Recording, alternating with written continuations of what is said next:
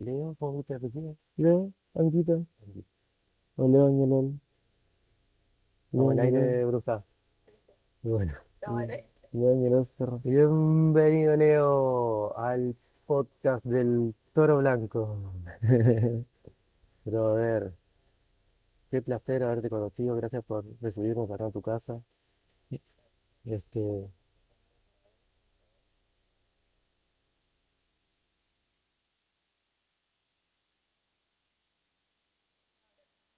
ah, era un golpe.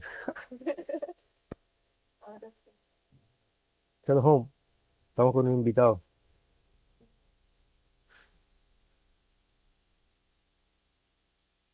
¿Cómo estás? Charlotte no está, que no, ¿No lo podemos hacer aparecer? Sí, después con la otra cámara. Después a. Bueno, muchas gracias por, por recibirnos, en serio, de, de corazón. Para nosotros, este, conocer gente como vos es alucinante porque imagínate, vivimos viajando y nos paraste para invitarnos, o sea, un amor, la verdad. Ajá. Son viajeros que se encuentran, pues. Eh, reconocer en otro tu hermano, po, o tu hermana. Eh, sea fácil, pues no cuesta tanto una sonrisa, un cariño, un acercarse. Y la troca es mutuo. También es muy bonito conocerlo a. Y agradezco también que estén acá. Eh, ¿te molesta si fumo? ¿no? Puede que te pida uno. Este, bueno, no sé, querés contarme, ya estuvimos hablando un poco, me contaste cómo llegaron acá, en realidad están también puntualmente trabajando por un restaurante acá, tenía una carta espectacular, Sí. dicho sea de paso, Eh, muy claro, igual es, entretenido y- saber dónde estamos. po. A ver. Vamos acá, Ah. Si nosotros es como necesitas para ver dónde están. Bueno, me dijiste que en este cerro hubiera una, Estamos en el cerro, montañas acá, en el cerro Ñelol. Pero el cerro Ñelol es como si fuese un brazo de la cordillera de Nahuelbuta que se extiende hacia el interior de este valle, donde pasa el río Cauquín, Ajá. que después es el río Imperial. Entonces, antes de salir a, al Estero Pacífico. Y ahí divide dos partes importantes de la cordillera de la costa. Que la cordillera de la costa es la otra cordillera de Chile, po, emblemática, porque es más antigua. Es la que va, es la que está más abajo en Puerto Montt y eso, ¿no? También llega hasta ahí, pues creo que esa es Mahuiganche, después que se va por de aquí del sur del río Cautín hacia Valdivia, Enta Hernando, es la misma cordillera, pues. Y que después sigue donde está, ¿cómo se llama? Manquemapo, todas esas playas bonitas. Y tengo pensado ir para fin, Es bonito, pues. hasta Puerto Montt. Como me mucho más cerca, hasta acá, Valdivia. Toda la costa es bonita, pero lo que pasa entre Valdivia y, y Puerto Montt es que esa misma cordillera, al ser alta, generó un acceso complicado para las personas que estuvieron intentando habitar el valle. Entonces el valle de Osorno, de La Unión, se pobló súper rápido, por el punto que hoy día tenemos ciudades grandes, pasa la Ujú. Cinco Sur, pero la cordillera protegió todo lo que es la parte de la costa por ser de difícil acceso Y genera un corredor biológico tremendo de bosque nativo, donde tú veis los copihue tocar el mar. Los copihue son esas flores rojas grandes, bonitas, como la flor nacional.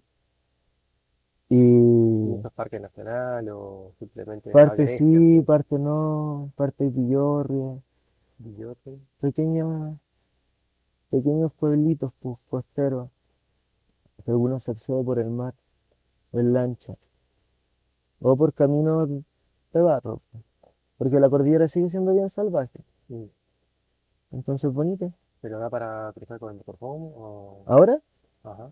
Esto es de barro, sí. algunas partes sí, otras no. Otras no. Otras no. O puede que te por, una camioneta, un No, 4x4, no, así jipeada, entre- es una locura. Sí, acá con el caracol de ruta. Yo fui en el final del verano, estaba medio loco, pues. no, marzo, después de una lluvia. Y estaba complicado. hermoso, sí. Yo nunca había visto los copihue tocar el mar, porque lo loco del bosque, como de la zona del Valle Central, por decirlo así, de la, de la Araucanía, Sí. eh, se deforestó mucho, y la costa también. Entonces, que si tú vas desde aquí, como de la altura de Temuco hacia Santia- Santiago, son pocas las extensiones de bosque nativo que van quedando tocando el mar. Generalmente de pino, eucalipto o Ujú. bosques más pequeños, como fragmentados. Entonces allá es bonito poder ver el nativo tocar el mar. Es como el paraíso que fue alguna vez cuando llegaron las primeras personas de otro lado. No, no, no, no, no, no avanzó la forestación, esas cosas así, No, los mismos pájaros están volando así. Obvio, no el mismo, pero tu, recomendación sería ir a visitar esos lugares. siempre que puedan, cualquier lugar como, por, para Valparaíso, toda esa sierra que va contra la costa, claro, pero para allá costa este, Eh, es como, como te digo, po, todo más deforestado, pero de aquí hacia el sur, sobre todo de Valdivia, entre Valdivia y Puerto Montt, Mm. bien bonito. Esa zona yo le pondría Sí, como eh, eh, interés. teníamos- Entre Valdivia y Puerto Montt. Entre también- y Osorno. ta- y Es como de también- Osorno, ¿cachai de esta Osorno? también contra la cordillera, A la costa. porque tanto, claro, tanto Ajá, para la costa como para la cordillera también. Y hay termas, hay también es bonito. Bueno, ¿quieres contarme un poco de esto de, de- de las batallas que hubo en este cerro? Mí me mostraste Ah, unos o sea, instrumentos ma- ahí ma- que tenían eh, originales, que los tenían, digo, están en, ex- en exposición esto, o si no quedaron ahí. Claro, más que eso, eh, ¿qué pasa con dónde estamos? Por, para llegar a eso, lleguemos allá, pero primero quería como, como contarte so- lo de Nahuelbuta, que es interesante, que es la cordillera de la costa, que lo mismo que está entre Valdivia, pero en esta parte en específico se llama Nahuelbuta. Ujú. Nahuel es un tigre grande, antiguo, que vivía acá. Y eh, lo mismo porque el Nahuel Huapi, Ajá. el, el lago inmenso que está enfrente a Bariloche y todo Mm. más, y también el tigre Nahuel, Un Nahuel. Nahuel Huapi, Futa es grande. Entonces Nahuel Futa, porque. Sí. Era como más que un tigre, era como una especie de jaguar. Era un jaguar de acá, adaptado a los bosques del frío, un jaguarete de acá, Ajá. grande. El frío generalmente hace que los animales sean más grandes Mm. también. Y lo loco Claro, es que el Nahuel, en la época que él estuvo vivo, caminando por estas tierras, ya habían humanos caminando por estas tierras. Entonces, la palabra Nahuel en el idioma mapuche remonta desde esos tiempos, po. Ellos conocían al Nahuel, por algo lo llaman de Nahuel, por algo está tan presente tanto en Chile como en Argentina. ¿Cachai? Ajá. Y nosotros estamos en el Nahuel Buta, era el territorio de estos yaguaretés gigantes. De acá para abajo. Ajá. De aquí, esta zona, esta cordillera se llama así. Que está Angol, entre Angol y Curanilahue, más o, me- más o menos, Cañete, ese es el triángulo. Nahuelbuta, al ser más antigua, viene viajando desde Gondwana, casi. Comparte muchas especies como con Nueva Zelanda. Y viene la araucaria, que la araucaria eh, de las primeras coníferas, de los primeros árboles, cuando habían palmas, ginkgo y coníferas eran como la araucaria. Probablemente los dinosaurios comían araucaria o algo muy similar. Y esta cordillera nunca se quemó, nunca se afundó en el mar, eh, nunca la quemó un volcán, no sé. Ujú. Viajó todo este tiempo como flotando arriba de las placas tectónicas hasta quedar depositada en la punta del cinturón de fuego del Pacífico en Chile mirando al mar. La cordillera de la costa, Nahuel Buta. Pero también tiene que ver por eso esto tan verde y tan fértil y la otra parte quedó como arrasada. Tiene lecho. Compartimos araucaria, están en Brasil, po. La angustifolia, que es la araucaria que está en la zona de Minas Gerais, San Paulo, hacia el interior, como en la Serra de la Mantiquera. Eh, son bosques grandes y bonitos, y son araucarias también, con angustifolia y araucana, que es la que está acá. Entonces ellos venían juntos, en algún momento se separaron. Sí. Y, y por eso acá es tan verde también, como allá. Hay mucho helecho, eh, mu- muchas plantas con flor. Eso igual es algo característico de este bosque. Que un bosque, ajá, es un bosque como templado, lluvioso, frío. No tenemos la foto, pero no la podemos pasar. No tenemos, pa- tenemos que sacar la foto de la flores. del Una bo- azul grande la sí, es locura, po. Eh, Mm. de Esa de los todo, árboles, las. ¿no? muchos frutos. Y esas flores, frutos como hay el maqui, eh, la mutía, el michay, que son como berries, que salen en distintas épocas, generalmente terminando el verano, iniciando el otoño, Todas comestibles, ujú, muchas. Y podéis comer onda para hacer mermelada, para hacer muchas mermeladas para tu casa. Ah, le dimos con la aplicación esta, nos decía, había unos hongos y nos decía también. No La naturaleza es abundante acá. Eso igual es algo que hay que rescatar con respecto a, al- al- a donde estamos también. Para. Sí, muchas cosas, pues. Peumo, boldo, trigüe. El Digo, pero, ¿qué?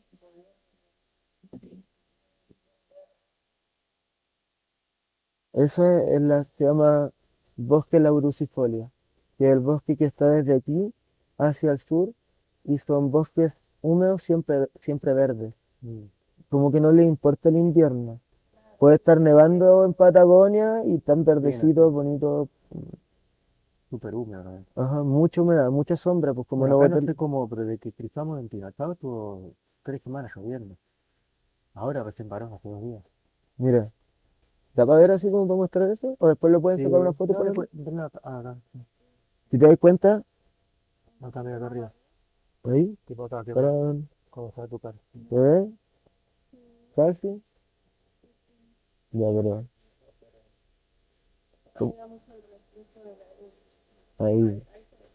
Ya, entonces, la división entre Chile y Argentina se supone que son las altas cumbres y la agua. Si el agua corre para el Pacífico chileno, o los puntos más, o si corre para el Atlántico, Argentina. Y los puntos más altos va reaccionando este zigzag de frontera. Acá donde estamos nosotros, el Batea Maguía, que es una esquina, y tira para acá. Y gana ese pedazo como de pampa y de que hay calma, que es donde nace el río Biobío, que fue la frontera con el Imperio Español. Era el río Biobío, que nace justamente acá arriba en Icalma y da una vuelta. Y cae acá, entre la octava y la novena región. Si se dan cuenta acá la corriente de viento, o sea, perdón, de agua, en la de Humboldt, también así viene el viento, con la misma fuerza de la corriente. Desde Coyhaique hacia abajo, de acá, más o menos la línea de los campos de hielo, no tiene otro pedazo de tierra que no sea Chile o Argentina. Está Nueva Zelanda, acá, y está como la altura Coyhaique. Hacia abajo tenéis toda la fuerza del Pacífico con la humedad viniendo para acá. Por otro lado tenía el calor del desierto más árido del mundo, que es el desierto de Atacama, acá. Y ese es el anticiclón del Pacífico, que es una corriente de viento caliente que hace que la humedad no entre acá, porque es una alta presión, y la tira para abajo, donde se junta toda esta baja que viene de la Antártica, de abajo de Nueva Zelanda, y lo que llegó del anticiclón del Pacífico, se junta justo donde estamos nosotros. ¿no? Por eso es que en Santiago es Mediterráneo y avanzáis tan poco y acá hay mucha lluvia. Y cada vez te vais más al sur y tenéis lugares como eh, Puerto Aysén que Sí, ¿cachai? sí. Puyuhuapi. Esa isla ahí entre medio de los fiordos debe ser un- una locura. Yo nunca he estado, pero me imagino, si acá llueve harto, ¿cómo tiene que ser para allá? Entonces por eso cambia tanto, po. Sí. Y la cordillera... y súper verde, todo crecido, florecido, Ujú. increíble. Y esta es la Estamos parte... en, invierno, ¿no? En pleno invierno. ¿Me da agua? Eh, estamos en la mitad del invierno, Ajá. justamente. Eso es bonito, pues, todo es fluorescente. Aunque en primavera es más fluorescente porque los brotes Ah, son verde claro y ya así una diferencia de texturas. Ahora está como la hoja antigua del año pasado, un verde así denso. No vuelva a seguir loca. Ahí lo que pasó con la cordillera Nahuelbuta, que es donde estamos, es que esta tierra debe ser la tierra más antigua de esas características. ¿Por qué? Porque hubo una era glacial que fue hace 30, y- no sé, 30.000 años atrás, donde eh, gener- generó todo, todos los lagos del sur. No sé si acá habrán fotos de los lagos del sur. Pero la gran mayoría de los lagos son eh, como el cauce de un glaciar al retirarse. Y después, cuando llegáis a Puerto Montt, esos lagos dejan de ser lagos y se comienzan a ser fiordos, porque ya el glaciar escarbó hasta el mar. Entonces empieza, claro, genera las islas. Claro. Y los valles tienden a ser en forma de U. Por eso es plano, y montaña plana, así paredón para arriba. Porque ahí era la cuenca del glaciar bajando. Y los valles van subiendo lentitos hasta que se en encuentran. Perito Moreno, esos que están congelados y se van derritiendo, generan Claro. todo el del- Entonces- del cauce genera que no haya claro, Ajá. queda, queda ahí. Claro, y ahí tú estás viendo, ponte tú, cuando ves Pireto Moreno, veía el día cero, el día uno cuando el glaciar se está yendo para atrás. Acá es como si nosotros viajáramos 11.000 años, porque cuando se retiraron los hielos, esto no se congeló. Entonces de aquí parte el vivero de la Patagonia, hacia la cordillera de los Andes y hacia el sur de Argentina y Chile, hasta el Tierra del Fuego. Salvo, obviamente, algunos lugares que seguramente no se congelaron entre medio. No. Pero acá este fue el primero grande. Nahuel Buta protegió, creo que tiene como más de la mitad de las especies forestales de Chile y que después se desparraman para la selva valdiviana. Gracias a, a que se había congelado, Aquí no se a congeló. que no se congeló. O no tanto, ¿cachai? No. Ah, bueno, aquí, como para ahí, hacia el sur, Y era el el... tema de altura también es más alto. ¿Cómo que qué? ¿Que los Andes? No. No, de la parte que sí se congeló. Esa parte singularmente se resalta. Sí, pues es como, funcionó como una isla. Como Claro, claro, hay- cosas que se llaman nunatak, que los nunatak son islas dentro de glaciares. ¿Cachai? Este puede haber sido un nunatak gigante o quizás ni siquiera. Quizás era una península que venía Claro, del norte que se congela y se integraba en el la isla de tierra. Ajá, Está buena. ese es un nunatak. Y a veces hay montañas o valles, quizás como, por ejemplo, ahí en Capompo, ¿viste que está así el mojón? Eso parece un nunatak. Ese es como, un cono. dos- cuando se fundan dos, dos cadenas montañosas. Pero claro, pero, cañón, pero, pero- hay un cañón solito. ¿Cachai? Que el mojón es así, cuadrado, o, o el Padre Ignacio, ese pareciera como que lo lavó Ah, algo. Diamantina como este, ¿sabes? ¿Qué, tectónica contra cuál es? No, no, no hacía a, a así como a profundidad, no. He escuchado cosas, pero todavía no, no he agarrado un libro, nada. Es imponente, ¿sabes? Oye, a todo esto, la Chapada Diamantina debería ser geoparque. No es. No, pero No, debería no no ser. es- no es porque las partes donde yo estaba justamente era bien entrando en bombas eh, al fondo del valle y se com- las vendían. Ah, no, igual lo que sí me acuerdo que no podías tirar árboles. Allá, Eh, sí, acá tu- tuvieron que tirar cuatro árboles para hacer una casa y tuvieron que pedir permiso del ministerio y tu- tuvo que venir firmado para que la persona venga a qué bueno, pues. No, pero no sé si caché lo que es como un geoparque, es como una- un reconocimiento de la UNESCO. árboles. Ok. como que es de interés mundial, por tanto la geografía que tiene y por el- las cosas que se desarrollan alrededor. súper ¿cachai? Entonces, eh, Chapada Diamantina cumple con las condiciones perfectas Mm. para ser un geoparque a nivel mundial, porque no son muchos, deben ser como unos 150, por decirlo así. Ujú. Y, por ejemplo, el que está acá tiene volcanes, tiene formaciones de levantamiento de los Andes súper locas, tiene geyser. Eh, este está acá. Aquí, el Geoparque. Cutral, eh, Pura, Melipeuco, eh, Cunco, el Curacautín, cordillera. Una hora y media cada Vilcún es el punto más cercano de acceso. Y después bordeáis por Melipeuco, por Icalma. Si quieren, después les muestro un mapa. Le hago una ruta bonita para ir para arriba. Está bueno. Y hasta puede que nos pillemos en ruta, pues si debe andar ahí el- Claro. en, por esos lados, en la cordillera. Eh, en- es loco. Yo, por eso digo, así como para que no se me vaya, la Chapada cumple requisitos como geoparque. Cualquier persona que te pregunte, weón, que esa idea se motive y se tire para arriba. Porque va a ayudar a proteger mucho más la identidad local, la cultura y el tipo de turismo en geoparques de preservación. ¿Cachai? Para que las personas tipo el arriero que está en la montaña pueda seguir siendo arriero y sus hijos puedan, pero para que la naturaleza no se interprete al punto que las personas tengan que cambiar su estilo de vida. Igual ahí como lo viste era bastante nativa, no, no había mucho turismo Es-. Depende a dónde no, vayáis, no, la. Depende, yo creo que a dónde vayáis. Pero como a mí me gusta andar harto en el, en ¿No el sentiste, no sentiste que como que el brasilero ahí cuidaba? No, como que no. tienen un Jason, eh, la cultura es, es No, diferente. no, cuida un poco bastante, hay gente que planta mucho, hay gente que planta, que cuelga y planta dos hectáreas de banana. Y todo crece, po. Sí, Aunque no plantís va a crecer así. al revés, te digo. No se come, creo. Sí, nos comía la comida de los monos, todo era bravo. Abundancia, po. La naturaleza es así. Si uno aprende a leerla acá, es del mismo Mango, Jason. mango y palta, el- impresionante. Acá, También de mucha palta. acá, no, pero acá, por ejemplo, te da changle, digüeño, tenéis piñones, te podéis comer harto, tenéis mutilla. La mayoría de la... ¿Esos son todos nativos? Ujú. eh, frutos dulces o son Hay hongos también, te mencioné hongos, po. Hongos que se comen, se hacen conservas, se deshidratan. Y voy a aprovechar la época del hongo, agarrar harto y quedar con... Disfrutarlo. Ujú. Tenía harto grano, acá tenéis quinoa, porotos, distintos tipos de porotos. ¿Ya fueron a la feria? Les va a encantar. Vayan temprano y vayan con hambre. Ah. Para comer frutas, todas cosas. ¿Ustedes bajan el cerro? Eh, por la principal, por donde subieron. Ajá. Y, o bueno, por la cualquiera de las dos. Siguen derecho y donde muere la calle es Balmaceda, que es la primera avenida que van a encontrar. Ahí a la izquierda, unos 700 metros, Ah, llegan a la feria. Sí, da para ir caminando. Yo dejo estacionado abajo, voy caminando, compro, vuelvo.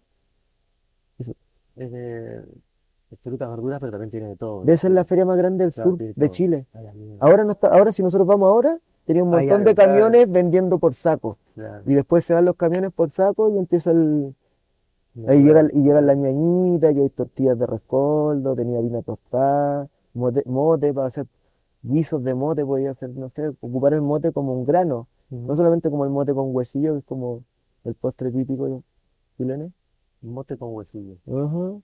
Pero el mate es es rico, el huesillo es un, como una ciruela deshidratada. Ok.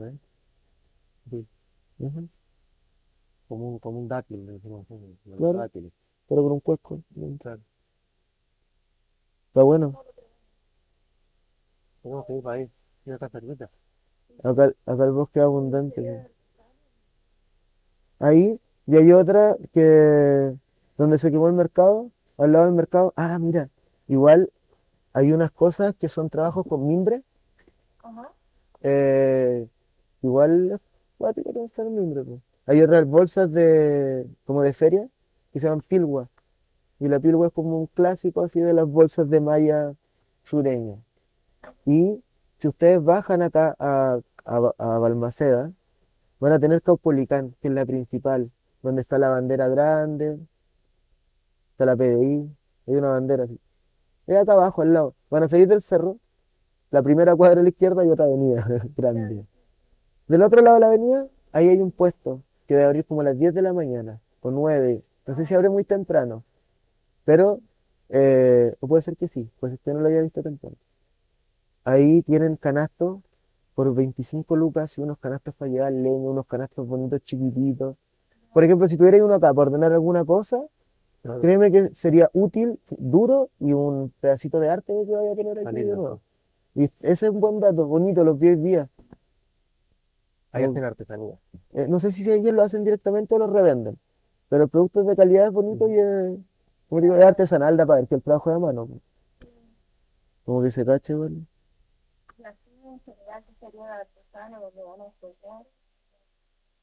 A mí me gusta eso.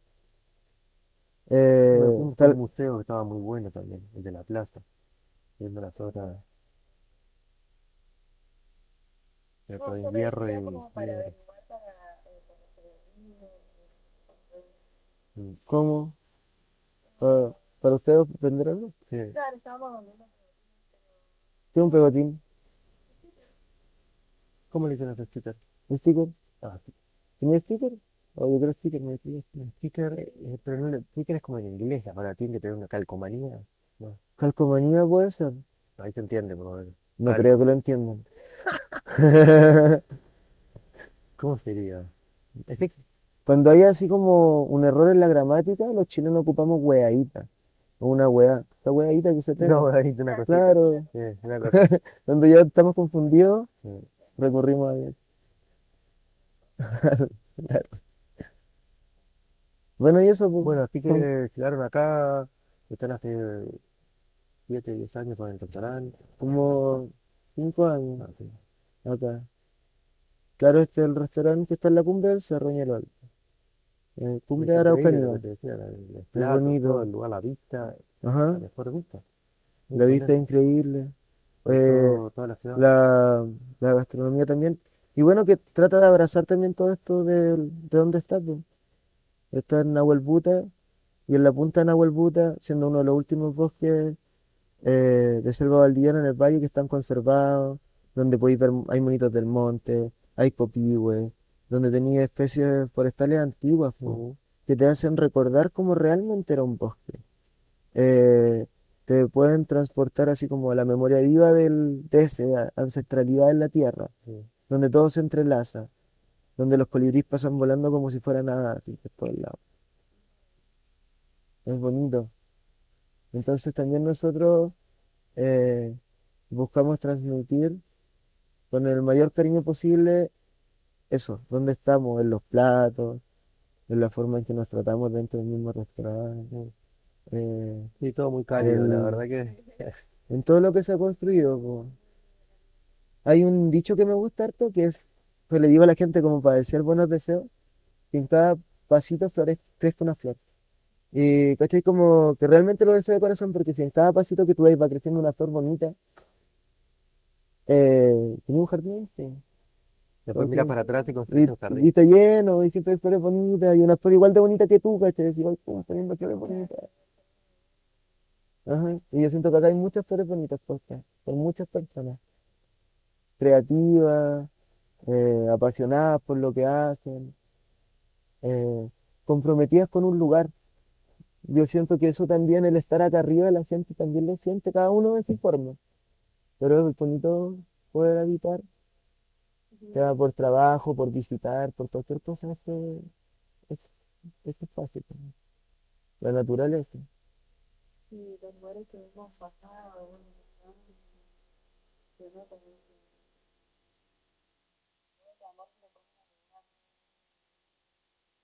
Muy prolijito, ¿verdad? Donde cruzamos también. Nos cruzamos hace tres semanas en Chile, Ajá. Y ahí, bueno, estuvimos saliendo mucho, arreglamos un poco de, el embrague la pasta de cambio de- del caracol. Y así llegamos de un lugar a otro, haciendo gente muy linda como vos. Sí. La verdad que muy afortunado también, capaz que es un madera sin pata. ¿no? Yo por eso ando con una de estas, pues. Estoy tocando madera ¿Quieres siempre. tocarnos una canción? ¿Una canción? Pues sí. ¿Te salían de la GoPro?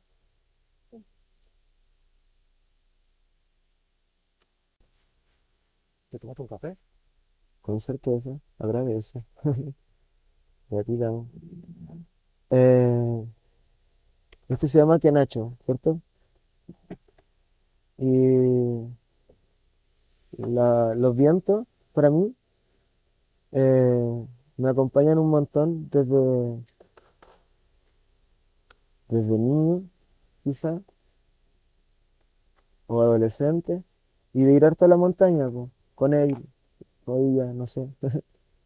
Ir a, toca- a, a tocar música, aprender de la música y conectarme con los espacios y pasar tiempo, ¿cachai? Disfrutar el presente, como eso íntimo de tocar un rato, así, mucho rato, hasta marearme, hasta quedarme dormido de repente, Conectarte con, con, con, con- con la respiración, con el eco. Rebota pues, de repente en la roca. Sí. Y perdí harto oxígeno. Yo creo que muchas de las meditaciones tienen como eso de cantar o repetir mantras, que vais botando aire, vais entrando como en un... Sí. Entra así como... Y aparte que la música la vais escuchando y te va cuadrando la cabeza. Yo a veces siento que los vientos, así como la quena, es música para hacer cristales. Como que así se va fracturando en mi cabeza, así como rocas cuadradas y ¡pium! ¡pium! puntas de cristales. tac. Es loco, ¿no? En viaje así. Muy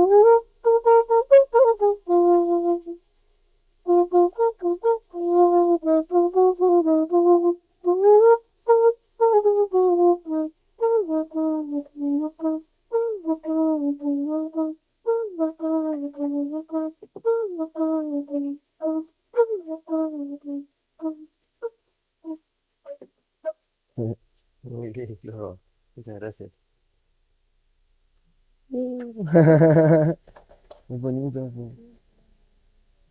Dibuja atención en la plata. Ay, qué bueno. Qué bonito. ¿Tú quieres, bueno, otra una vez? Oh. Chaltumay es gracias. ¿Está bien? ¿Cómo? Chaltumay. Ujú. Entonces cuando vayan a la feria le dicen Chaltumay. Chaltumay. Sí, se escuchan también Chaltumay. Es gracias. Chaltumay. Y siguen hablando en la lengua mapuche, entre ellos, ¿no así? La mayoría de los nombres, cacha que eso es loco, pu. Nahuel Buta no solo nos dejó entrar al hielo, sino que nos dejó entrar a los españoles. Porque el tapón de bosque también venía de norte a sur, entonces cuando los españoles llegaron desde cuando fue ahí Pizarro, Pedro de Valdivia, toda esa galera en Perú, Ujú. dejando la patada con los incas, intentaron entrar a, a Chile, pero creo que el primero no les fue tan bien.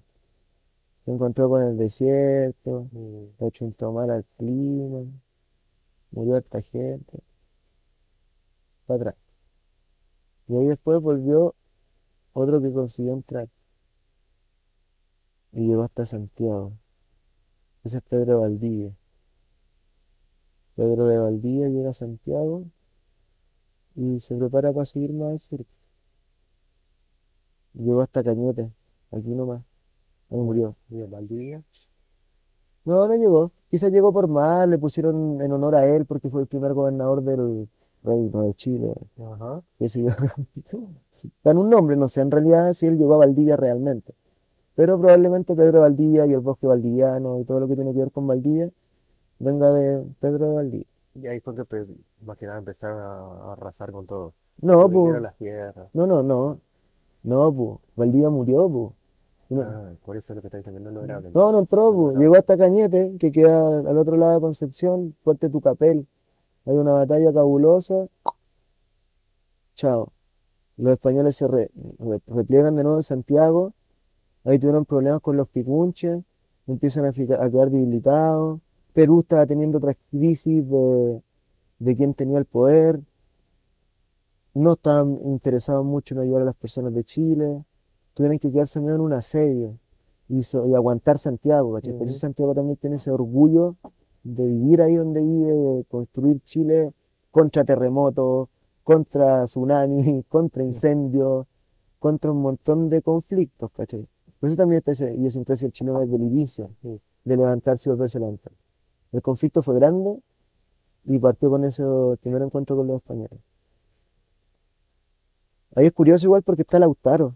¿Han escuchado a Lautaro? Sí, fuimos por el sur, porque el hermano de ella se llama Lautaro, entonces cada vez que lo vemos nos recordamos. Ya, pero ¿caché la historia de Lautaro? No, No. Lautaro, bien chiboa, bien chifina. Sí. Eh, no, estaba yendo para Victoria, era.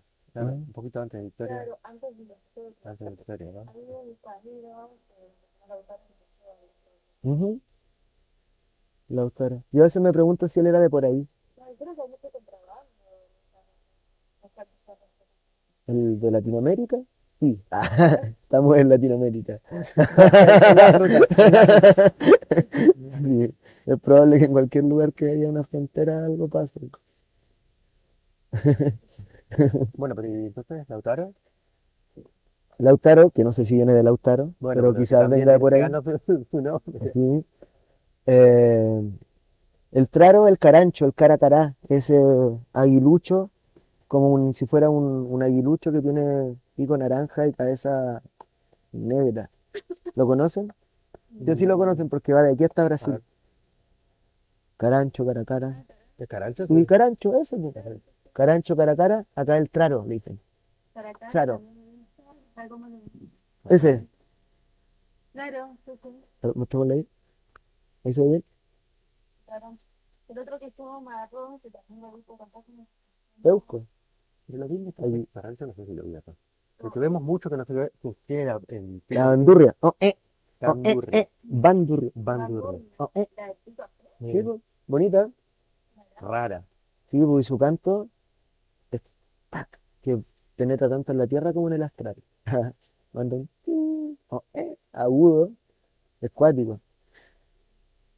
Mira, Ya, pues Lautaro es un carancho, pues. Traro, un traro rápido. Ese era su nombre. Eso es Lautaro. Lautaro es un, un traro. Es el espíritu que representa también, pues.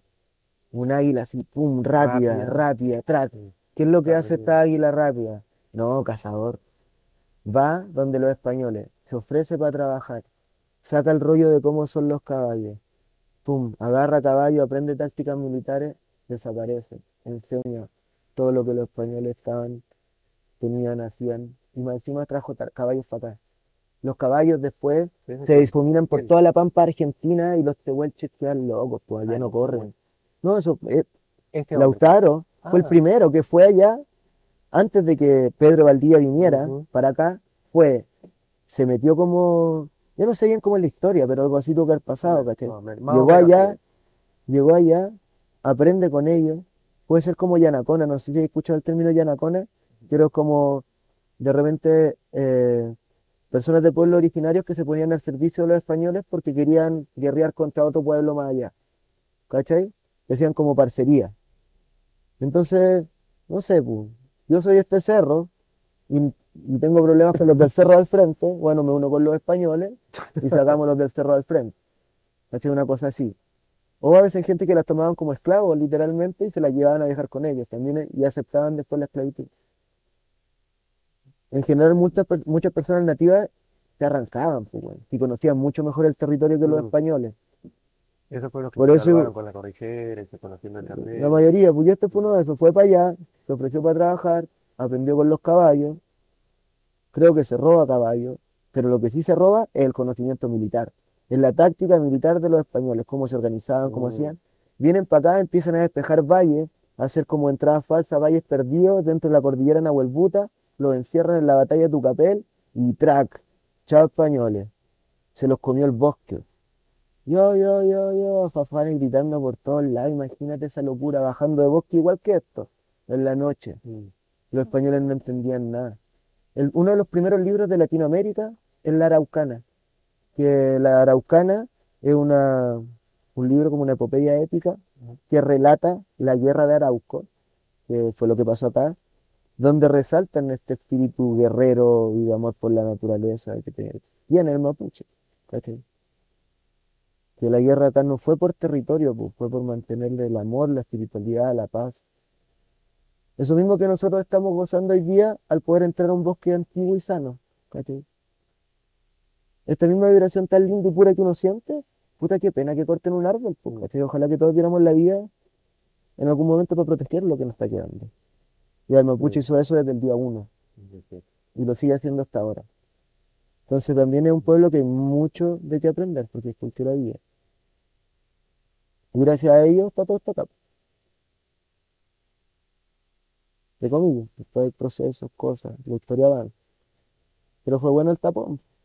300 años de guerra, casi 100 años de independencia. Esa guerra duró 300 años. Creo que sí. En, que en 1500 llegaron los españoles. Y en 1880 y algo, 83, llegaron los chilenos acá. Ok. Entre medio de todo eso pasaron muchas cosas. Muchas erupciones volcánicas, muchas batallas, muchos amores, muchos pueblos nacían, pueblos se quemaban. Amores y desamores, mestizaje, música. Y uno que otro marinero loco que llegaba por acá. Imagínate que antes que estuviera el, canal de Panamá, todos los marineros pasaban por aquí. La isla Mocha, que está acá al frente, era un punto de contrabando bueno, pirata, po. Pirata Drake era amigo de los Penny Day. Yo creo que los piratas, bueno, a los piratas le encantaban las costas del sur. ¿A ¿Dónde vaya a esconder tu tesoro? Si es en verano, en una playa de Patagonia. Obvio, en invierno, tratáis de entrar en invierno, la- te come el mar. Sí. Solo podía entrar en verano por un canal. Yo creo que un pirata, los piratas le encantaba Patagonia. La bruja quiere comprarse unos techores de metal. Techores de madera de oro. ¿En serio? No. Tenés que ir a meterte. Vamos, po. Para, para- para rescatar esos tesores. Vamos. Mm. Qué loco. Y acá estamos, pues, en el restaurante, donde se- está toda esta biodiversidad de, del bosque lauricifolio. Acá hay araucarias también, pues. La cordillera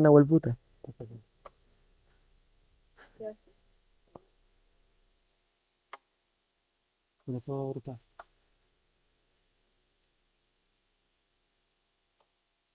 ¿Me va a hacer uno? Dale. Oye, y... ¿Qué más le...? Ah, perdón, yo te voy a sacar un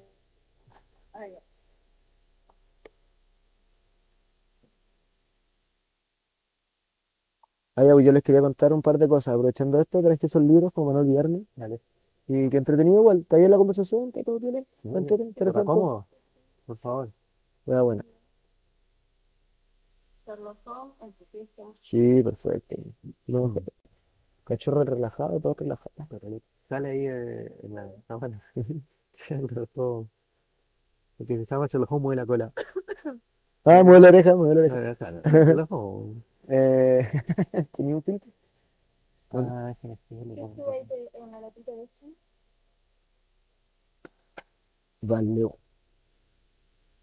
Entonces, Nahuel Buta, que es una cordillera muy loquilla, refugia cosas muy interesantes como araucarias muy antiguas, más del 50% de los árboles de Chile, con un alto porcentaje de endemismo.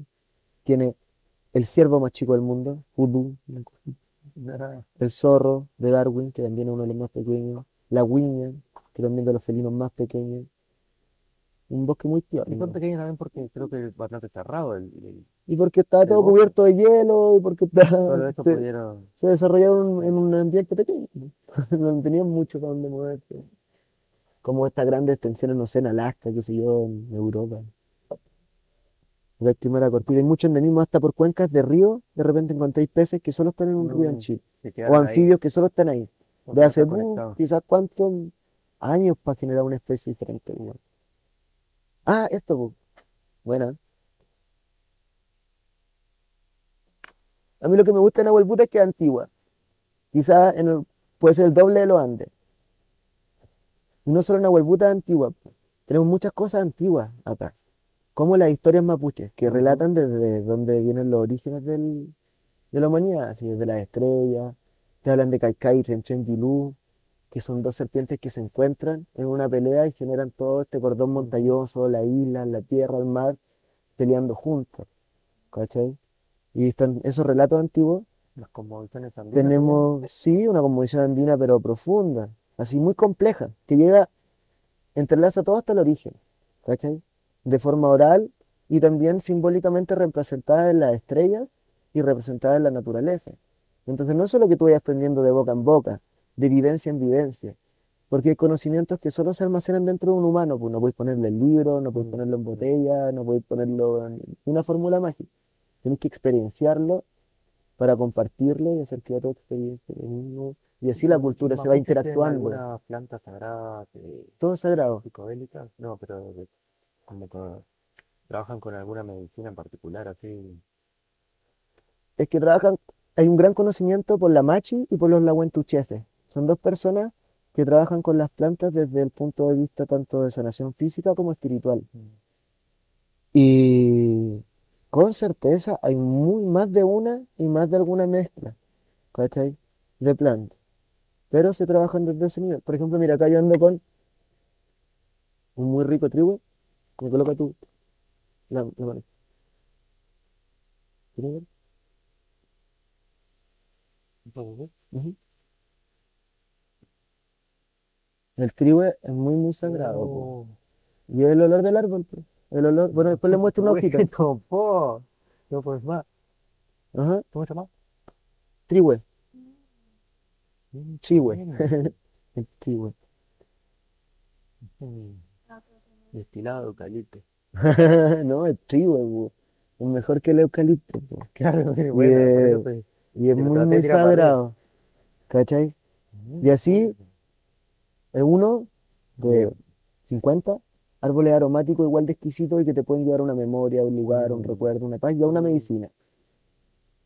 Y entonces sí, acá se trabaja, se interactúa con las medicinas constantemente. Por eso también la estructura de un loft es un lugar como ese donde sembraban, ¿te acuerdas que te he mostrado? Sí. Y un bosque, tenés que tener una mahuiza, un lugar donde sacar la wen, un lugar donde crecen los frutos del bosque, un lugar donde hay hongo, un lugar para pensar. Que hablábamos también hoy de la permacultura, de tener creciente, tener espacio para que no esté... ah, Nunca sos dueño de la tierra en realidad, por eso hay un porcentaje que tiene que quedar, si no también estás... Si no fue el anterior o el que viene después de vos, igual va a ser la diferencia como una divida. Yo quería compartir un- dos historias con ustedes. Ahora que justamente estamos hablando del- de los mapuches, ¿no? Y de lo, de lo bonito de, de- de interactuar con el, con el medio donde viven por miles de años. ¿Qué tienen en cuenta? Ujú. Ah, dos, dos cuentos. Bueno, leemos uno cada uno. Ya, bacán. Buena. Entonces, dentro de las cosas antiguas tenemos un pueblo muy, antiguo, po, que es el pueblo mapuche. Y uno habla del fuego, pero no de cualquier fuego, sino que el fuego que hay que tener dentro de la ruca. La ruca es la casa, y una casa que está construida en razón a las energías de la naturaleza, donde nace el sol, que vendría a ser el, claro, el Puel Mapu, y donde está para arriba, como que acá el mapa mira al norte, que mira para el Puel, se orienta a la puerta de la casa, intentando recibir toda esa fuerza del sol en la mañana. Y lo que da para eh, la Afken Mapu, que es el océano, se trata de cubrir un poco más el poniente, la luz del poniente. recibe más la luz del nacer del sol. Y en esa orientación, como si la casa estuviese con cuatro puntas bien marcadas en las direcciones, se encuentra el fuego central, que es un fuego que sirve para cocinar, para calentar y darle vida al espacio. Entonces, de ese fuego habla. El fuego fue encendido en el centro de la casa, sobre el mismo cruce de la cruz imaginaria que se encuentra en el piso de su interior, y desde antaño, dijo el pehuenche, hasta el día de hoy, el fuego es también la vida. Debe ser hermoso y radiante, como el sol rosado y tormentoso, que sirve para hervir los alimentos y, calen- y calentar la comida. Es mágico, sirve para reflexionar, trasladarse hacia el cosmos, recorrer dimensiones y regresar en un segundo, con el alma pura y cristalina. El fuego en la casa es tan necesario como el aire. El individuo puede sentir junto al fuego la presencia de sus antepasados. Aquí, muy cerca de él, puede hablar, reír y emocionarse. El fuego es el espacio que describe el centro de la casa de padre, como elemento ordenador del diseño de la familia y de la vida. Francisco Pellado, 67 años. Qué bueno. Bueno, Ujú. Y eso, sí, mismo me hizo viajar un poquito así para el fuego también. ajá. ¿Puedes leer el otro? Ujú. El de el humo. Gusta el nombre de la persona. Sí. Este relato por Basilia Pavian Montt, 65 años. De raíz troncal pehuenche. Relatos de ancianos pehuenches de Cau. Ujú. El humo. El fogón de toda casa pehuenche une a la familia o reúne colectivamente a las personas y se hace testigo de todo hablar, conversaciones, discusiones, amores y cantares de. Es entonces que desde el fogón nace el humo y se eleva para llevarse consigo hacia el cielo todo lo que vio y escuchó en el espacio de la casa. Está conectado con el otro. Los superiores pehuenches ordenan hacer oraciones para enviarlas a Dios en los cielos. Sabemos que el humo se las llevará. Con los mejores deseos, el pehuenche debe permanecer ante el humo sagrado. Cuantos más beneficios sean los deseos, cuanto más benéficos sean los deseos y pensamientos del hombre, más agradable será el humo ante la presencia de Dios. Los más aromáticos alimentos deben ser derramados en gotitas dentro del fogón, pidiendo que nada falte para vivir en la tierra. La paz, el amor y la comida, todo debe ser solicitado al Padre en la brisa del fogón, para que con el humo se vayan nuestros deseos subiendo hasta el cielo y sean, por Guinechen, Nietzsche. Meyechen, buenamente recibidos. Esta tradición se mantiene aún viva en las comunidades del Pehuenche de la Alta Formentera. Sí, po. Que los relatos estén conectados justamente en la cultura, pues. Eso es lo que nos une. Todo bueno. Porque probablemente ese sentir es colectivo, no es solo de una persona. Él habla por la voz de la cultura. Entonces su palabra es como si fuese un eco, quizás de todos los fuegos que están prendidos en esa zona de la cordillera, donde todos se identifican como una raíz cultural común. Mm. Eso es bonito.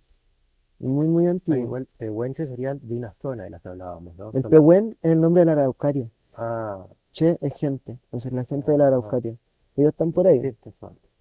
como La, este. la- que esta zona que estamos ahora, no, no sería- los mapuches habitaron mucho más extenso todo. Es que mapuches, yo creo que se unifican más para la guerra, pero ellos siempre fueron diferentes, po.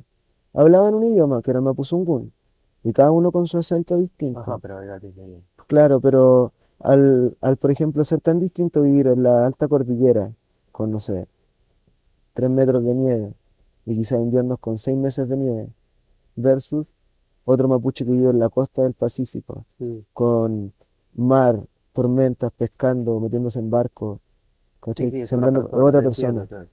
Y son otras personas, aunque vivan cerquita, Claro. aunque tú vayas en el mapa a 200 kilómetros, bueno, el bicho de arriba no tenía nada que ver Este con el bicho caso, abajo, eh, Tehuelche, ¿cuál sería? el de la Araucaria. Tehuen Ah, es Araucaria. que está en el medio, ¿sería?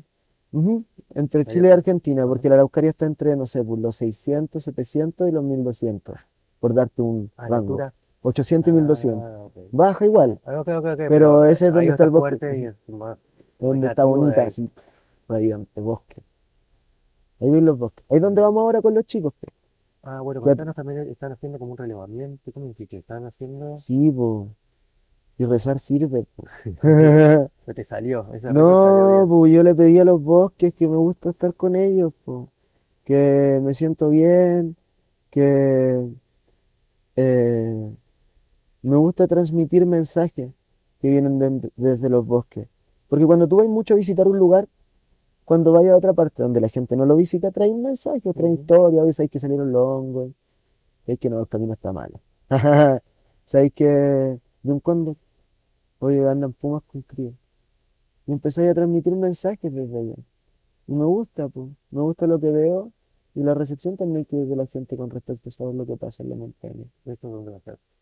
En los bosques en general, ahí yo le empecé a pedir a los bosques que quiero trabajar allá y han empezado a aparecer trabajos muy bonitos, como este, que está Anton Brink, que es da- danés, Ah, Best, sí, que eh, viene de la Universidad de Copenhague, está haciendo un, un magíster de etnobotánica, donde estudia un, un tipo de bosque, ¿cierto? Y la, inter- la interrelación que tiene con las personas que habitan.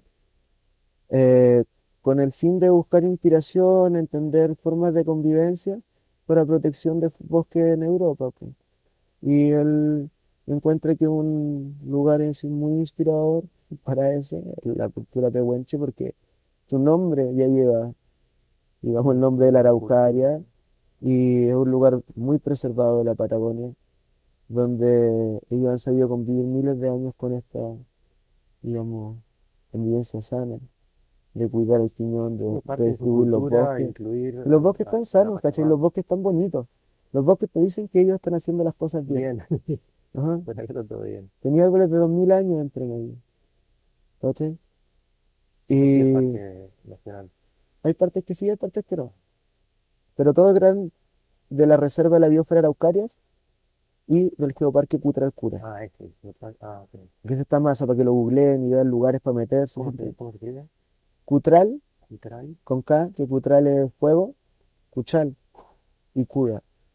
Cura, cura, Cuchal cura por los volcanes, pues, piedra y fuego, piedras calientes, lava, eso es Cuchal cura. Sí, nos dicen que hay un paractivo, que están monitoreados. Estamos en uno de los lugares más activos del cinturón de fuego del Pacífico. Tenemos volcanes que tienen ciclo de erupciones de cada ocho años, dos años, no sé, el Villarrica cada rato está volviéndose loco. Para ahí vamos. Sí, ya están acá ya, pues. Y ahí vamos con el Anton a, a hacer entrevistas a distintas comunidades pehuenches eh, con, para comprender con el mayor respeto posible cómo, cómo es que es el sentir de ahí, para qué es que ocupan ciertas plantas, eh, cómo es que son los usos forestales de repente del espacio, qué creen ellos que se puede hacer para conservar, buscando una interacción y una, una opinión también, saber qué es lo que está pasando, ¿cachai? Y fue bonito también, porque yo que vivo acá al lado, quizás nunca me hubiese motivado a ir a saludar a la gente y preguntarle cómo están, ¿cachai? ¿Cómo es su relación con el bosque? Una pregunta súper Mm. random. Nadie llega a tu casa preguntándote, hola, ¿cómo, cómo se siente usted con su bosque hoy día? Nosotros vamos a ir a hacer más o menos eso. Eso es bonito. ¿cachai? Sí, también te vas a encontrar con historias bastante complicadas. De todo. Es que la, la montaña es la montaña, po. Y sí, la montaña es... No, más allá de, de la montaña y de la vida de la montaña, me quería referir directamente al tema de la forestación. y Es y gente que, no sé, la está pasando mal. ¿Cómo? ¿Con la deforestación? Claro, como que la gente que haya vivido cerca de los lugares que han sido muy maltratados. Ajá. Igual hay harta dolencia por la vida, po. ¿Cachai? No solamente dolencias como enfermedades, Ujú. El alcoholismo, la agresividad, el frío, el hambre, ¿cachai? Pero es bueno abrirse, compartir, no sé. La cordillera es acuática, yo no sé tampoco cómo va a ser esta experiencia. Nosotros llevamos harta comida, llevamos esquí, equipo de montaña, estamos así con ganas de, de estar lo más cercano al bosque posible. Lo van a aprovechar para escalar y eso. Yo creo que esquiar algunos días, pudiera saludar los pillanes, que los pillanes son los volcanes y pues son espíritus grandes, pues mayores. Y aprovecháis de ir a saludar, pues a pedir bendiciones, elevar un recito, mirar la tierra desde arriba, ver cómo mira un cóndor, bajar esquiando. Y, y respirar, pues, Maravilloso. y respirar, darnos la oportunidad de respirar. Y respirar con la gente de allá también, porque lindo que hay personas que ya nos están abriendo su espacio, sus casas, su, la comunidad, ¿cachai? Y yo creo que hay muchas cosas bonitas pasando también. Muchas cosas bonitas pasando también. La vida está llena de cosas bonitas. A veces tenemos temor a encontrarnos. Siempre se puede ir mejorando. Y la gracia de esta interacción yo creo que es eso. Ir mejorando, pues, en nosotros, compartiendo. Y me decía, estos cabros son vikingos. ¿Cachai? Que vienen de una isla que se llama Bornholm. Bueno, y el otro que es Knut, él es un artista así muy bacán. Mañana, si o sí antes que se vayan, pídanle que les muestre la historieta gráfica que está haciendo como de día a día. Entonces eso está pasando ahora. ¿Cachai? Tiene ya el día ahora, después mañana va a ir haciendo lo otro y está haciendo una, Bitácora. una bitácora, pero de historieta. Y el loco es seco. Está bonito lo que él está haciendo. Y lo que estamos haciendo, ¿cachai? Y yo estoy apoyando en la parte de la logística, de, de que las cosas pasen. Y él es así, a rajatabla, lo hace muy prolijo todos los días, tiene como una... Relajado, está en la paz. Está haciendo sus cositas, corre cuaderno, tiene las cosas a mano. Igual cuando eres creativo y tienes las cosas a mano, Ajá. te da para ir. Y después te- sí. Sí. Yo por eso siempre ando con la flauta, lo traje la quena. Ando con cositas. Está bueno. Y claro, vamos para allá, pues no sé cómo es lo que me voy a encontrar. Espero que sea todo bonito. Lo que más quiero es que nos acompañe el clima y. Y eso. Que nos acompañe el clima, que nos caiga buena comida. Que calentito todo. Y el resto que la vida diga, diga lo que tenga que hacer. Y si no es buen clima, también le vamos a dar cara. Estamos dos vikingos y un sureño. Entretenido. ¿Y eso qué altura es? Aquí de la parte derecha para arriba, de Pucón. Pucón, Pirarrehue. ¿Cuánto- ¿Sabes cuántos metros hay? Entre, vamos a estar entre los, la cuota de los 800 y los está 1200. nevado. Puede ser que neve, ahora no, pero puede ser que neve. Es fácil, es la, es la cota donde neva. Sí. Y vamos a ir de aquí para arriba.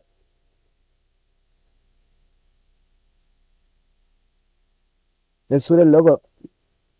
Hay mucho espacio, po. Mucho espacio, mucho silencio, mucha soledad igual. No, decía, la nieve es tranquila. La ¿Mm? nieve es silenciosa. decía. Ujú. A mí me gustaría llevar alegría para esos lugares, ¿cachai? Llevar música, el Ando toca percusión, conversar, motivar a los niños, ¿cachai? Contarles también de nosotros. Yo, monte, tú soy de acá del sur y viajo harto, pues. Y vaya encontrándole una forma de viajar, un gesto, hay lenguajes que no son necesariamente hablados, pues. La música, el deporte, la escalada, el esquí, el baile, ¿cachai? Muchas cosas que tú puedes desarrollar como humano que te gustan y que vas a interactuar con gente de cualquier parte del mundo y te abre puertas. Entonces, ese mensaje también yo quiero llevar por lo menos, o lo llevo para donde voy, po, de motivar a la gente. Y que lindo ir para la cordillera, esos lugares donde no pasa nada, a hacer que pase todo, ¿cachai? Y quizás la sorpresa me la llevo yo, yo creo que no está pasando nada y está pasando todo, po, ¿cachai? Y de, de y vuelta. eh. Mira, algo que, quería decirle al principio del, del podcast y, y que agradezco mucho estar con ustedes en la presencia. Y en la presencia, ¿cachai? De, dame la mano, la mano, de, de tocarnos, ¿cachai? De estar acá. Bueno, cada uno toma sus decisiones, sus viajes, bueno, justo conversamos, justo y, Y acá y estamos aquí en presencia. Qué lindo, ¿cachai? Compartir el presente. Y, y cada vez honro más ese como presente sagrado de estar tranquilo en el espacio que estáis. Entonces, como que llevo ese recito la calma, de estar bien y que la gente esté bien y se agradece. Porque es lo más bonito que podemos entregar, pues quizás cuántas personas no les gustaría estar con nosotros en presente. ¿cachai? Bueno, Y, se sienta junto a nosotros, ujú, nuestros sí, y cuando a veces, sí, pues, Sí. Yo viajando mucho me siento en familia, así. Entonces, gracias, se agradece eso, pues. Qué bonito que se permitan viajar también. En estos tiempos locos igual, pues.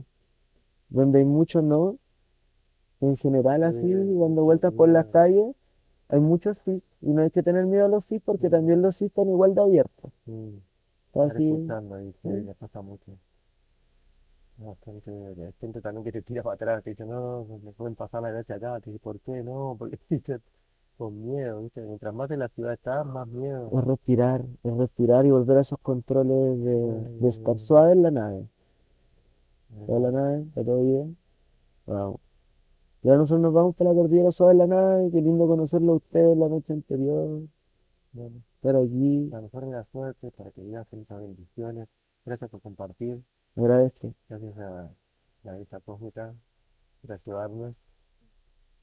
Oye, antes de, ¿solo Y no, ¿Te iban a cortar o no? No, ¿O no, era solo un eh, agradecimiento? ¿querés estar en algún lugar para que te puedan comunicar contigo? En el, por el Instagram El Instagram. o mi correo anguita.leonardo Anguita. O el Instagram o el número 666 ah, 03503. Ah, ya- para compartir. Sí, vamos a mostrar cosas, pues porque hay cosas muy antiguas y dentro de las cosas muy antiguas tenemos el origen de la vida. ¡Tarán! ¿Habéis tocado un origen de la vida No. alguna vez?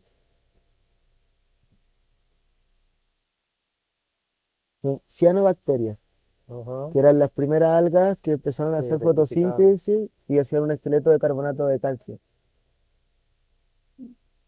Y ese esqueleto de carbonato de ¿Quieres que calcio te la muestre acá?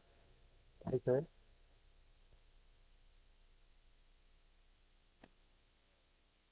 ¿Carbonato de calcio? eh, estaba por todos lados, pues. Era lo, cuando todo era una gran, un gran océano, todo fue un gran carbonato de calcio en algún ¿Esto momento poblado. acá? En el sur de Chile. Tenemos de lugares Chile. donde ¿Estaba todavía abajo del, del, del, del océano y salió con el golpe de la cordillera o siempre estuvo abajo del océano? mm, hay de todo. Hay mucho. ¿dónde fue que estuvimos que era todo antes de llegar a la Patagonia? Sí, pues el océano de Magallanes. Malargüe, ¿no? Sí. Y había muchos La Pampa. de dinosaurio. Imponente. Es locura. Entonces, esto yo quería compartirlo porque recordar que del origen de la vida todavía hay, hay algo acá en la Tierra. ¿Cachai? Que quizás no sea el mismo del origen, pero es la misma vida que se mantiene desde ese momento, viviendo hasta ahora, que genera esto desde siempre, siempre, siempre. Y vamos a estar para ahí para siempre. Qué loco.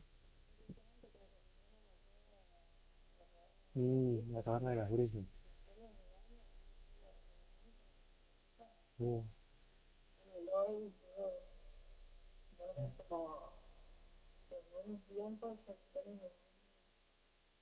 Nos Mm. fuimos a una, y gracioso claro, como era privada, los chicos como que las habían sacado, las, las chicas creo que eran, y las tenían ahí, y las tenían ahí tiradas.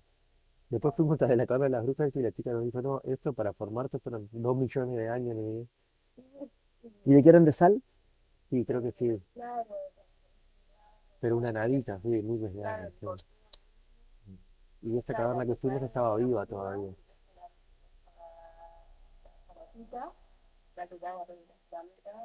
Y después se fue, tenían las columnas, así todo, pero el residuo de Qué locura. Ah, el salitre. Salitre no, o sea, los Vamos a- Sí, minerales minerales, el agua. ¿Y dónde lo vieron? Eh, sí, pero más abajo también. Malargüe también. A mí me dan como cosas las cuevas, son locas. Y, Bueno, yo casi no entro, ¿eh? Fui hasta la puerta, le dije, "Ve esto", nos vemos después, y la, la guía me dijo, no, no es tan complicado. Dice, que la estás jugando para decirme que no es tan complicado, no me va a agarrar algo adentro.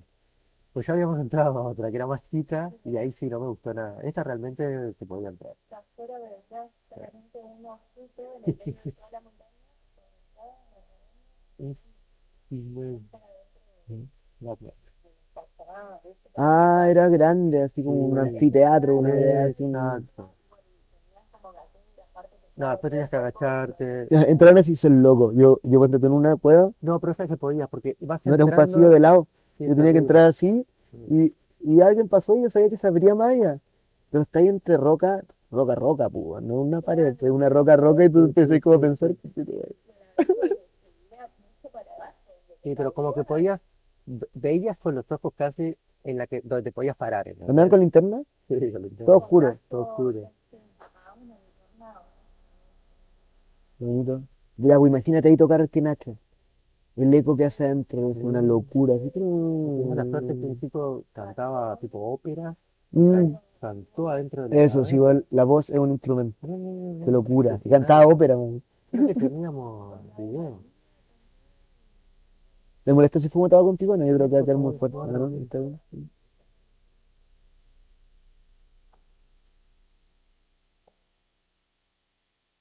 Sí, Como cachimbadita. Oye, qué locura. Bueno, y lo último que quería compartir de las cosas que pensé en hablar. eh, es también una lectura muy cortita, mucho más corta que la anterior. y Es de una fecha. Monteverde, ¿han escuchado hablar de Monteverde? Sí. Monteverde, Dale ahí. Tom Villeneuve. Cecilia Mañoso, colaboradora. Una sintomana del Pleistoceno tardío en el. Monteverde. ¿Pero es literatura o es algo medio altro? No, es un estudio, pues, de... Biólogo, ¿eh? Ajá. No, no, no. Eh, Ah, Justo estuvimos mirando bastante documentales de de esto, de arqueología, todo lo que están Ya, descubriendo vez, una no, hermanos, que esto que les voy a decir ahí así es la locura. que descubre te cambia la vida. Esta es la locura y es la locura que está en la Universidad Austral metida, está metido acá la cordillera de Nahuelbuta también. Por eso lo Tenemos, tenemos dentro de la dentro historia, del marco de la abuelita. tenemos dentro de la historia cordillera de Nahuelbuta, tenemos eh, pueblos pre-mapuche, ¿cierto? Que vendría a ser la ancestralidad, o quién sabe si hasta la cultura mapuche no se desarrolla desde ese origen también, o antes, pero ya eran humanos viviendo acá. Volcanes y mucho hielo. Entonces volvemos más o menos a lo mismo de lo que ahora en Monteverde. ¿Qué es lo que pasa en Monteverde? Cuando estaba toda esta capa de hielo que cubría eh, la cordillera y llegaba hasta el mar, en los fiordos acá en el sur de Puerto Montt hacia el sur, y que todos los lagos del Villarrica hacia el sur también eran hielo, ¿Qué eh, época? Porque ahí estamos 30.000 años atrás, 30.000. 33.000 años atrás. Ah, pero no, hace poco. No, dentro de los Relativo dentro de los números claro. es poco, pero se dice que el humano cruzó a, la, a América por Bering Bien. hace 11.000 años.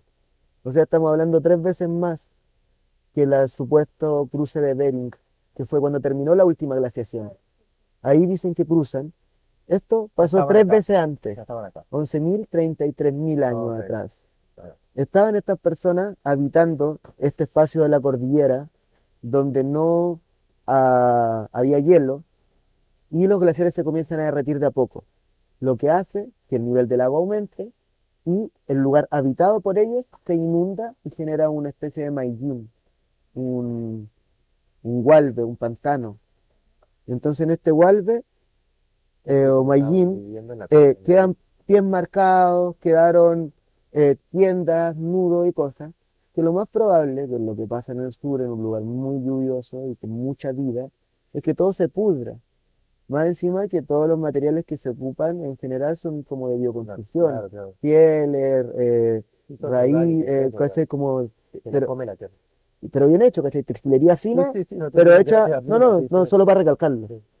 Para que, para llegar al imaginario también de las personas, yo creo que escuchen. Textilería fina, si bien hecha, pero como con fibras vegetales, trenzados de fibras vegetales. Lo más probable es que eso sería pod- podrido, pero seguramente en algún volcán del cordón del Cauye hace una erupción pliniana con mucho material piroplástico y sella como con una capa de ceniza al vacío. Crack. Y pasaron los miles de años y los miles de años hasta el año 1990 y algo. Debe estar acá, pero no me acuerdo en qué parte. Eh, y un campesino de cerca del sector de, de Puerto Montt, como de Monteverde, de hecho se llama el lugar, eh, hace un tranque de agua para que los animales puedan beber. Solo que rompe la roca dura y el agua se le filtra. po. No le sirvió el tranque.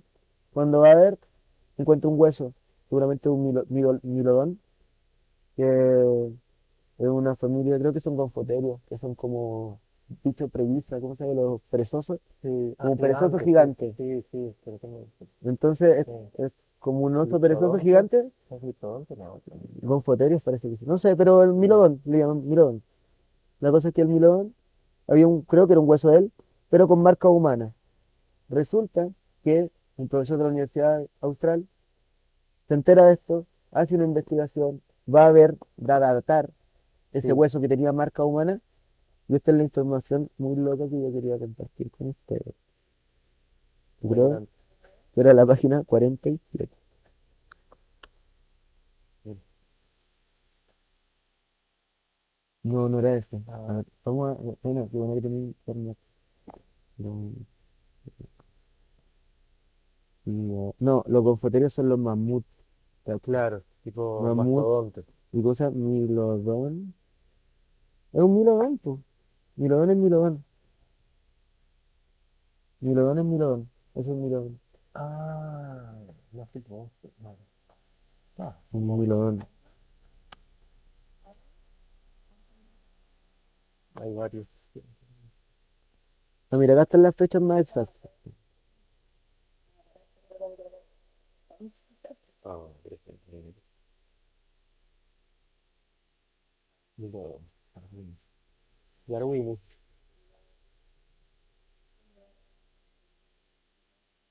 No sé cosa. Mira, ¿sabes que lo voy a leer un, voy a leer un poco más porque no había cachado, pero hace, hace mucho sentido con lo que estábamos hablando Vale. y habla datas más ciertas de lo que yo decía, o quizás por ahí. Dice, escenario e historia.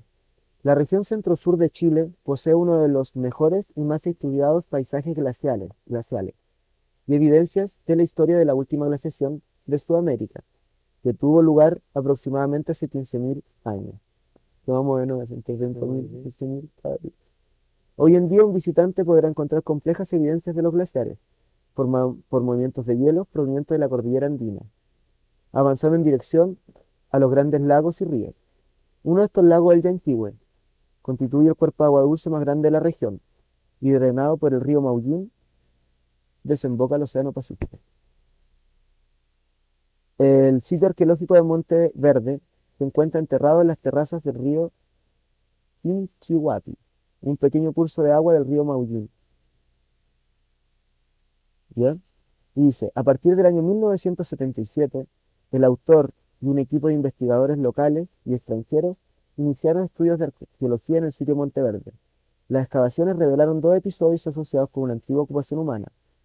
Monteven- Monteverde 1, aproximadamente de 33.000 años, y Monteverde 2, con una ocupación segura que remonta a 12.500 años.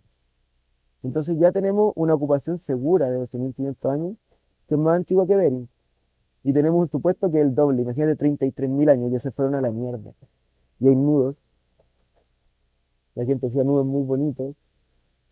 Eh, habían ollas con medicina, habían piedras para machacar, había conocimiento. ¿Cachai? Entonces lo que esto nos enseña y nos hace recordar es que éramos más humanos de los que se cree y que éramos mucho más inteligentes, muchos más humanos. No éramos distintos hoy día. Habían relaciones familiares complejas, así como relaciones sociales complejas, había medicina, había una interrelación con el medio para saber hacer nudos, para saber tener engüentos, ¿cachai? Entonces, es loco porque estos pueblos se mantienen hasta hoy, de hace 33.000 años. Somos los hijos de los hijos de ellos. En alguna parte de nuestras venas corre esa sangre. Entonces, eh, esta tierra donde estamos, que es la cordillera de Nahuelbuta, que protege la Araucaria viajando, que protege al pueblo mapuche, que tiene todo este, este esa sabiduría ancestral que viene desde el Huenumapu, desde las estrellas, desde la astral, desde la Mapu también, Eh, ajá, de aquí de Gualmapu, todo el conocimiento que está acá y, y todas estas flores hermosas que vienen viajando desde Gonguana acompañando a la araucaria, todos esos insectos, todos esos citaflores, esos pájaros. Aquí estamos ahora, pues, sentados nosotros. Entonces eso quería como compartir, como tratar de hablar un poco de la botánica, de la geología y la como formación de este territorio y también de las personas que lo habitamos. pues. Por eso son seres tan curiosos en general, así como distintos con respecto a la profundidad del conocimiento que llega a ser algo tan profundo como lo Inca, pero diferente, que vale la pena entender. Estamos aquí, pues. Y yo estoy aquí y yo sé hasta un punto y puedo explicar. Y por ejemplo, ahora donde vamos nosotros vamos a hablar con peñas así que hablan el idioma. Yo creo que hablar el idioma también ayuda a entender mucho más profundo el mensaje. No es lo mismo que nosotros hablemos en español, a si ahora estuviéramos hablando en mapudungun. Por ejemplo, Y poco, po, palabras. Pero por ejemplo, conozco hartas palabras así como en tu familia, por ejemplo, que no, ¿qué has hecho de- mi mamá debe entender harto más que yo, po, y mi abuelo también. Sí, po. Sí, eso yo entiendo. No, porque también paso menos tiempo, soy más joven, tengo que afinar la oreja todavía, po. Todavía puedo aprender. Eh, pero por ejemplo, no sé, pues, una palabra que es istrofilmogen. Y el istrofilmogen es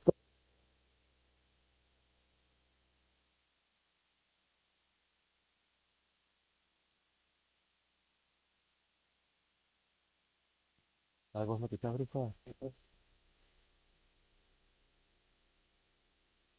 Nunca tengo a ti. Pero a él no. Sí está acá. Claro, otra vez el libro. ¿no? ¿Quieres leer? Mira, lee acá. Para. Ah, ahí lo explico. No, perdón.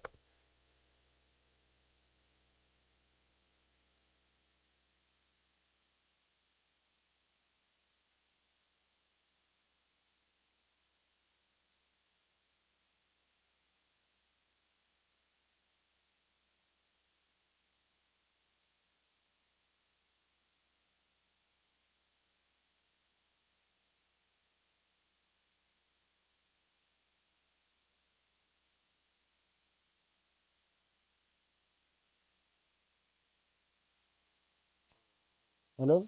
Oh, oh, oh, oh, oh, oh. Eso terminamos. Gracias. Te agradezco. No, yo sé, como cierre, era compartir un poquito así del entorno, ¿no? Como una introducción. Claro, como una introducción, mucho más para hablar. ¿Has visto Filmogen? Que es todo lo vivo, pues. No se separa recursos naturales de naturaleza o cosas así que el español o cualquier otro idioma hace, que es bien macabro, de segregar todo. Acá hay otro Filmogen, ¿no? Entonces, si dañáis los recursos naturales, te tengan de todo lo vivo. ¿Y para qué andar dañando todo lo vivo? Hagamos reverdecer las cosas, hagamos que todo lo vivo viva y nosotros vamos a vivir mejor. Entonces, eso es lo que siento que sería, es bonito del viaje que vamos a hacer ahora, que vamos a escuchar a muchas personas con la lengua mapuche, pues, donde la forma de explicarte el mundo a través del lenguaje es diferente. Y eso ya condiciona completamente tu experiencia humana. Y lindo poder compartir con humanos diferentes. ¿Qué te puedo abrir a eso? Ujú. Pero, vamos. Y gracias, chicas, por compartir. No, no, de forma. Ah, no. No, era solo la data, es solo para corroborar que esa data existe y que estemos claros de que somos antiguos.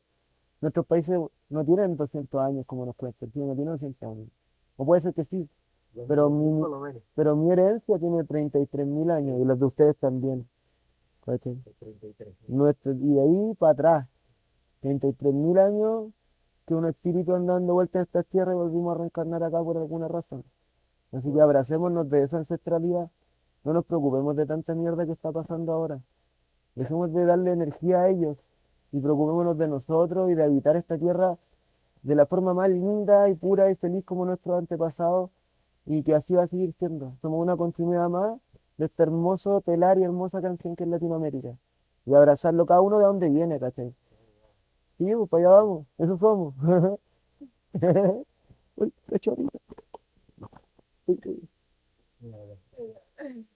No de nada. Gracias, hermano. Mm. Esa alegría. Vamos a. Ay, se me fue. Te digo, te digo que- Muy bien, gracias. Mira, chiquillo.